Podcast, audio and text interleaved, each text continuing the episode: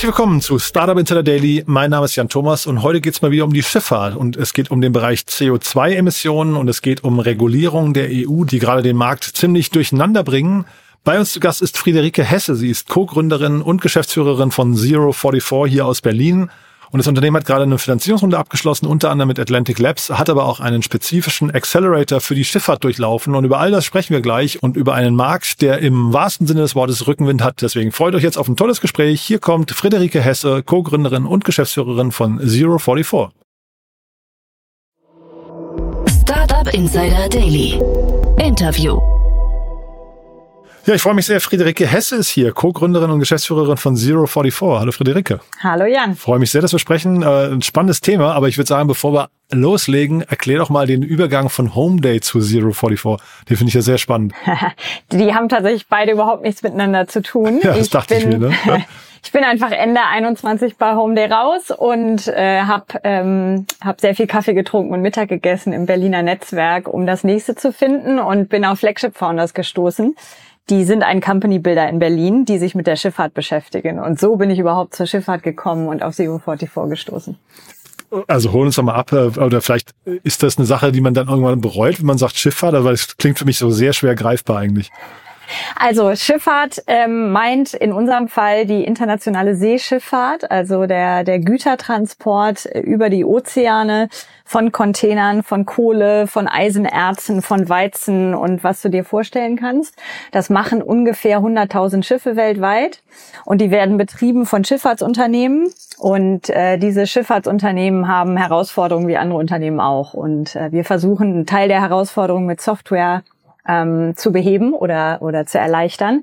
Und ganz spezifisch macht Zero44, ähm, unterstützt diese Unternehmen dabei, mit äh, Regulierung im Bereich CO2-Reduzierung klarzukommen. Hm. Und da habt ihr eigentlich wahrscheinlich zwei ganz spannende, also eine Schnittmenge aus zwei ganz spannenden Themen. Ne? Also äh, ich vermute mal, Schifffahrt ist ein Bereich, der zumindest, ich weiß nicht, ob er noch stark wächst, aber zumindest wahrscheinlich nicht rückläufig ist. Ne? Und dann das Thema CO2 äh, ist ja seit seit mehreren Jahren hat das ja totalen Rückenwind.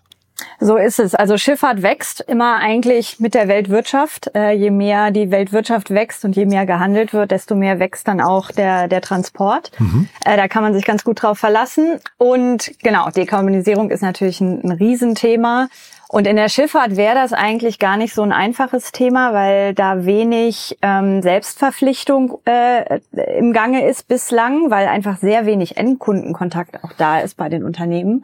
Aber da hat eben ähm, jetzt die Politik eingegriffen und insbesondere die Europäische Union äh, verpflichtet die Schifffahrt ab kommendem Jahr am Emissionshandel teilzunehmen. Und es gibt auch eine globale Organisation, die International Maritime Organization, die einen CO2-Indikator für Schiffe eingeführt haben. Und auf beiden Themen geht es sehr stark um Daten zu Emissionen und wie gehen wir damit um, wie planen wir zukünftig Reisen, wo müssen wir investieren, um CO2 einzusparen und so weiter. Und genau, damit äh, beschäftigen wir uns und dabei versuchen wir zu helfen. Das heißt, euer Markt ist dann auch jetzt im ersten Schritt Europa? Nee, ähm, interessanterweise ist ein Teil der Regulierung europäisch, betrifft aber Schiffe aus der ganzen Welt, nämlich immer dann, wenn sie nach Europa reisen. Also mhm. die Regulierung macht sich an den Häfen Europas fest, aber nicht an den europäischen Firmen. Mhm. Und wie geht ihr da vor? Ich meine, das ist ja, ähm, sagen wir, wahrscheinlich ein sehr fragmentierter Markt oder ist das so einer, der von, von, ich weiß nicht, wenigen großen Playern? Nee, wahrscheinlich nicht, ne? Es gibt wahrscheinlich sehr viele. Richtig. Also es ist ein extrem fragmentierter Markt. Es gibt ein paar wenige große im Containerbereich, die kennt man dann auch, irgendwie Maersk oder Hapag-Lloyd und so. Ähm, aber der Großteil des Marktes ist wirklich Long-Tail. Das sind äh, kleine Familienunternehmer, die dann Flotten von eins, zwei, drei, zehn Schiffen halten und es ist eine extrem dicht verwobene Industrie, wo ähm, auch viel in, in vierter Generation und so weiter gearbeitet wird. Das ist einer der Gründe, warum ich jetzt gerade in Oslo bin, auf einer Messe in der Schifffahrt, um eben möglichst viele Leute persönlich zu treffen. Und es ist wirklich ein Beziehungsvertrieb. Also ähm, man muss in diese Netzwerke rein und die Kunden kennenlernen. Und wie geht man dann auch so Leute zu? Was ist dann so der Pitch, mit dem ihr da äh, vorstellig werdet? Also im Moment ist es tatsächlich vor allem die EU-Regulierung, die kommt Die mhm. hat für ein, ein, typisches Schiff bis zu eine Million Zusatzkosten jährlich in den operativen Kosten zur Folge. Und wenn man auf einen Schiffseigner oder eine Schifffahrtsunternehmen zugeht mit der Aussage, da kommen sehr hohe operative Kosten auf dich zu und wir können dir helfen, die im Griff zu behalten, äh, dann ist das ein ganz guter Pitch. Also da haben wir im Moment einen wirklich guten Anker-Vertrieb zu machen. Mhm. Sagt mal was zu eurem Geschäftsmodell. Ist das dann eine SaaS-Lösung oder wie hat man sich mhm. vorzustellen, ja? Genau, es ist Software as a Service, sehr klassisch und wir gehen äh, aufs einzelne Schiff. Das heißt, es ist eine, eine Software-Mietgebühr pro Schiff pro Monat. Ähm, genau. Klingt, äh, klingt ganz cool, muss ich sagen, ja. Äh, und sag doch mal was vielleicht zu, also trotzdem äh, Geschäftsmodell, ähm, wie teuer ist sowas? Also kommt ihr dann über die, die, auch von der Argumentation über die Einsparung oder ist es quasi diese drohende Regulierung, die dann schon langt, dass die Unternehmen bereit sind, alles zu zahlen, was man ihnen, äh, was man ihnen quasi abverlangt? Also ein Schifffahrtsunternehmen ist nie bereit, alles zu zahlen, was man ihnen abverlangt. Ähm, sie sind ausgesprochen preissensitiv, weil Aha. das ein sehr zyklisches Geschäft ist und sie immer wissen, dass sie ähm, in den schlechten Phasen des Marktes wirklich jeden Euro umdrehen müssen. Das heißt, es ist per se schwierig, äh, eine Mietsoftware zu vertreiben in der Schifffahrt. Aber in der Tat ist die Kostenbelastung, die da kommt, riesig. Wir können bei Einsparungen helfen. Wir können aber vor allem helfen, jetzt bei diesem EU-Thema, die Kosten auch in der Wertschöpfungskette weiterzureichen. Also letztlich sitzt der Eigner an der Regulierung, der kriegt eine, jetzt ganz vereinfacht ausgedrückt, eine Rechnung von der EU und der möchte auf dieser Rechnung nicht sitzen bleiben, sondern der möchte das gerne an diejenigen, die sein Schiff chartern und diejenigen, die dann auf dem gecharterten Schiff Waren transportieren, an die will der das weiterreichen. Mhm. Und dafür machen wir relativ viel Buchhaltung und Nachverfolgung von Kosten und wie kriege ich das in Rechnungen umgewandelt und so. An solchen Produkten arbeiten wir für die. Sind das dann auch so, du hast ja gesagt SaaS-Lösungen, aber sind das quasi auch Schnittstellenthemen dann bei euch? Also dass ihr quasi in dieses Financial Controlling da irgendwie rein müsst? Das auch, aber es ist vor allem am Anfang auch ein Schnittstellenthema, weil wir uns in die Systeme der, der Schifffahrtsunternehmen reinhängen, wo die Emissionen oder die Verbräuche der Schiffe zunächst gemessen werden. Also wir bauen immer eine API mit dem System, das der Räder benutzt, um, um seine Verbrauchsdaten einzulesen. Das sind manchmal selbstgebaute Lösungen und eine Vielzahl von vielen kleinen SaaS-Lösungen, die es schon am Markt gibt. Und wir nehmen dann eben diese Verbrauchsdaten, um daraus die Emissionen und Emissionsindizes auszurechnen und auch ein Forecasting von Emissionen zu machen. Mhm. Das heißt, da schrubben wir immer, wenn wir einen neuen Kunden an Bord, äh, an Bord nehmen, erstmal APIs.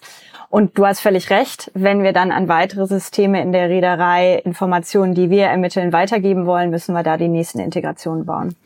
Jetzt sagt man ja bei Investoren-Pitches immer dieses äh, Why Now, das habe ich verstanden, aber dieses Why mhm. Us müsstest du vielleicht noch erklären. Also was befähigt euch denn quasi, was ist denn so euer unfairer Wettbewerbsvorteil oder, oder auch die, die Insights, die ihr mitbringt, weil du kommst ja jetzt aus einer ganz anderen Ecke, ne? Richtig. Ähm, ich komme allerdings auch bei Homeday ja aus einer Ecke, wo wir sehr traditionelle Prozesse, papierbasierte Prozesse digitalisiert haben. Und das ist auch das, was wir mitbringen. Also wir sind in Summe ein Team, mein Co-Founder auch von von Unternehmern und ähm, ähm, ja Geschäftsprozesskennern und wir sind, glaube ich, mit einem guten Blick unterwegs, hier der Schifffahrt zu helfen, diese, diese kommerziellen Themen und diese Regulierungsthemen in Software zu übersetzen. Und das ist ein Alleinstellungsmerkmal in der Schifffahrt, weil die mehrheitlich, wenn sie mit Software arbeiten, aus der, was sie Naval Architecture kommen, also wirklich so aus dem Schiffbau, aus dem Ingenieurswesen. Es mhm. gibt ganz viel Software, die setzt sich wirklich mit den Verbräuchen, mit äh, AI rund um ähm, minütliche Messung von Verbräuchen und was Wasserwiderständen und ich weiß nicht was auseinander.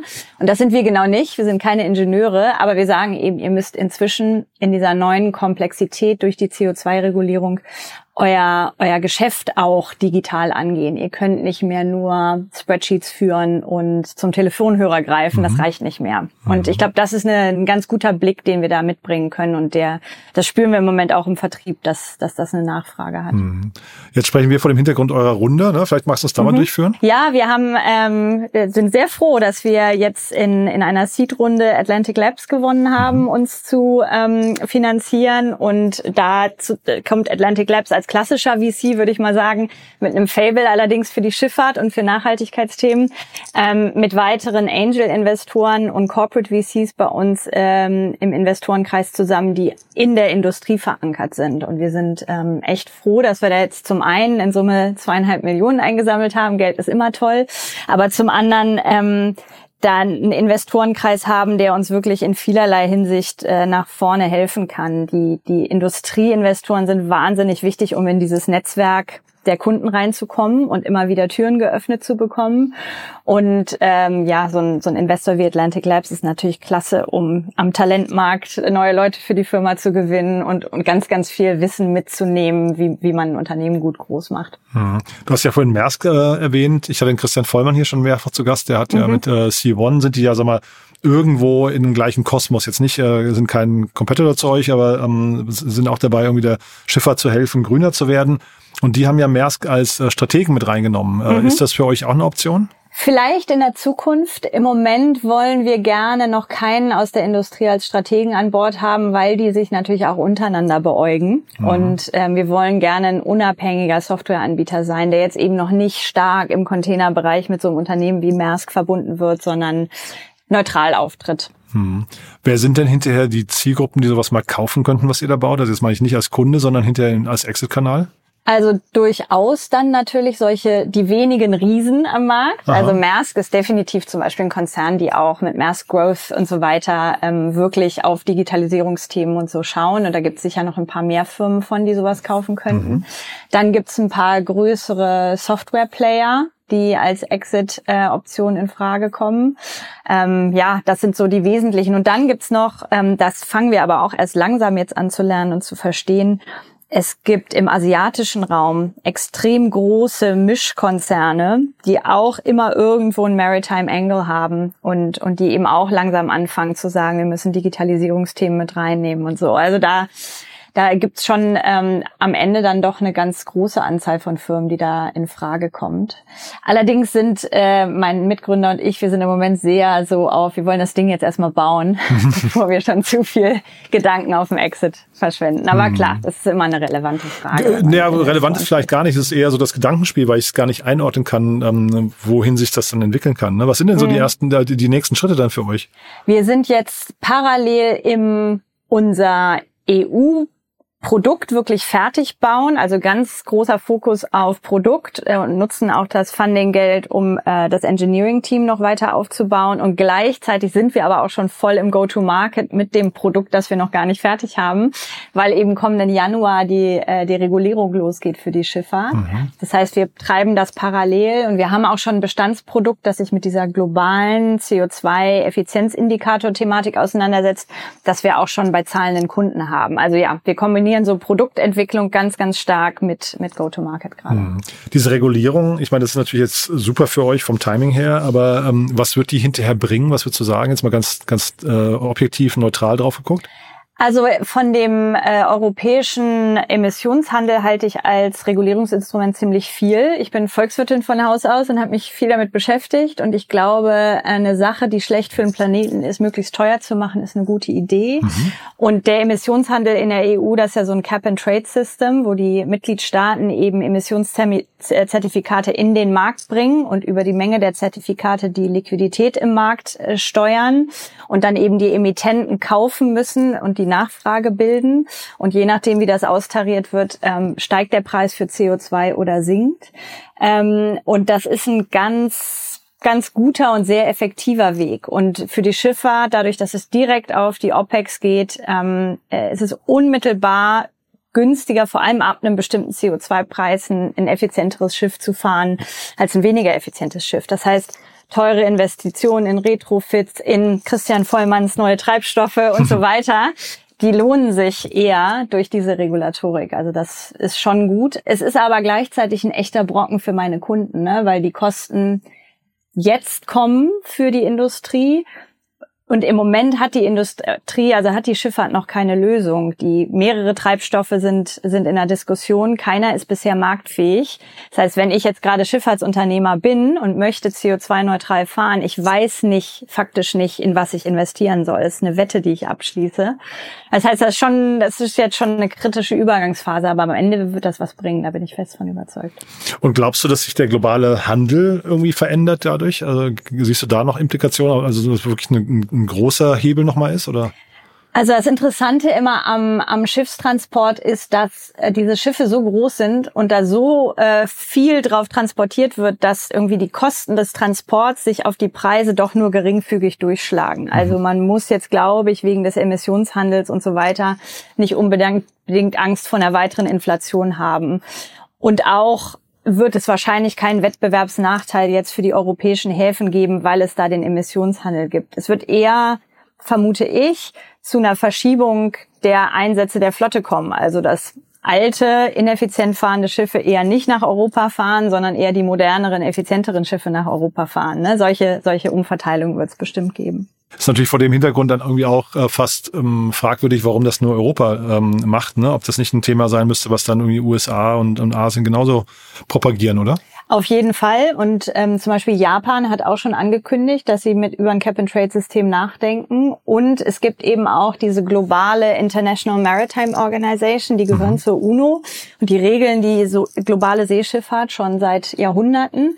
Und die diskutieren auch über eine globale, entweder Carbon Tax oder auch so eine Market-Based Measure wie das Cap-and-Trade-System. Die sind nur ein extrem schwerfälliger Apparat, ne? ehe dann alle, alle Mitgliedstaaten sich da auf was einigen, das dauert. Und die EU hat sich da ähm, als Vorreiter etabliert. Die gehen häufig voran mit solchen Regulierungen und dann ziehen andere Regionen oder eben die globale Ebene nach. Hm, sehr spannend. Du, Friederike, das ist eine tolle, eine tolle Mission, muss ich sagen. Jetzt weiß ich ja aus erster Hand, ihr habt ein neues Büro. Das heißt, ihr sucht wahrscheinlich gerade Mitarbeiterinnen, ne? Oder Mitarbeiter. Ja, so ist es, ja. genau. Also wer einen guten Ruby on Rails Backend-Entwickler für uns hat, bitte Aha. die Hand heben. Auf jeden Fall gerne. Ähm, wir suchen Produktdesign auch gerade. Auch da sehr gerne melden. Und Wer ein dickes Adressbuch voller Schifffahrtskontakte hat, äh, insbesondere in Asien oder Griechenland, der kann sich auch sehr gerne bei uns melden. Super. Du, dann ganz lieben Dank. Haben wir was Wichtiges vergessen aus deiner Sicht? Ich glaube nicht. Ich Klasse. Glaube nicht. Du, dann viel Spaß in Oslo und bis Vielen zum nächsten Dank. Mal. Ja? ja, bis dann. Bis Ciao. dann. Ciao. Startup Insider Daily, der tägliche Nachrichtenpodcast der deutschen Startup-Szene. Ja, das war Friederike Hesse, Geschäftsführerin und Co-Gründerin von Zero44. Ich habe es ja vorher gesagt, echt ein ganz cooles Thema, finde ich. Timing, muss man sagen, sensationell. Man hat das Gefühl, da spielt die Regulierung dem Unternehmen gerade voll in die Karten. Bin sehr gespannt, wie das weitergeht. Auf jeden Fall ein tolles Thema und natürlich, wie gesagt, ein riesengroßer Markt. Ja, wenn es euch gefallen hat, gerne weiterempfehlen. Vielleicht kennt ihr jemanden, der oder die sich für die Schifffahrt interessieren oder für den Bereich der CO2-Emissionen. Wir freuen uns auf jeden Fall immer über Menschen, die uns noch nicht kennen und dann vielleicht den Podcast mit einer Folge entdecken und dann hängen bleiben und zu treuen Hörerinnen und Hörern werden. Dafür also schon mal vielen Dank an euch fürs Weiterempfehlen und ansonsten euch einen wunderschönen Tag. Nicht vergessen, auch wir bauen eine tolle Plattform auf, www.startupinsider.de. Da findet ihr dann nach und nach zu allen Startups, die wir hier vorstellen, alle relevanten Informationen, alle Finanzierungsrunden, alle News, alle dazugehörigen Business Angels und VCs, äh, Podcasts, ein großes Jobboard und so weiter und so fort. Also einfach mal anschauen. www.startupinsider.de ist eine großartige Plattform, die da entsteht. Und auch wir suchen dafür noch Menschen, die uns unterstützen, also Mitarbeiterinnen und Mitarbeiter, die Lust haben, an diesem tollen Projekt mitzuarbeiten. Vielleicht passt ihr selbst zu uns, vielleicht kennt ihr jemanden, der oder die zu uns passen könnte, dann gerne bei uns bewerben, gerne melden. Wir gehen auf jeden Fall mit jedem oder jeder gerne in den Austausch. Ja, das war's jetzt für den Moment. Euch einen tollen Tag und ja, bis nachher oder bis morgen. Ciao, ciao.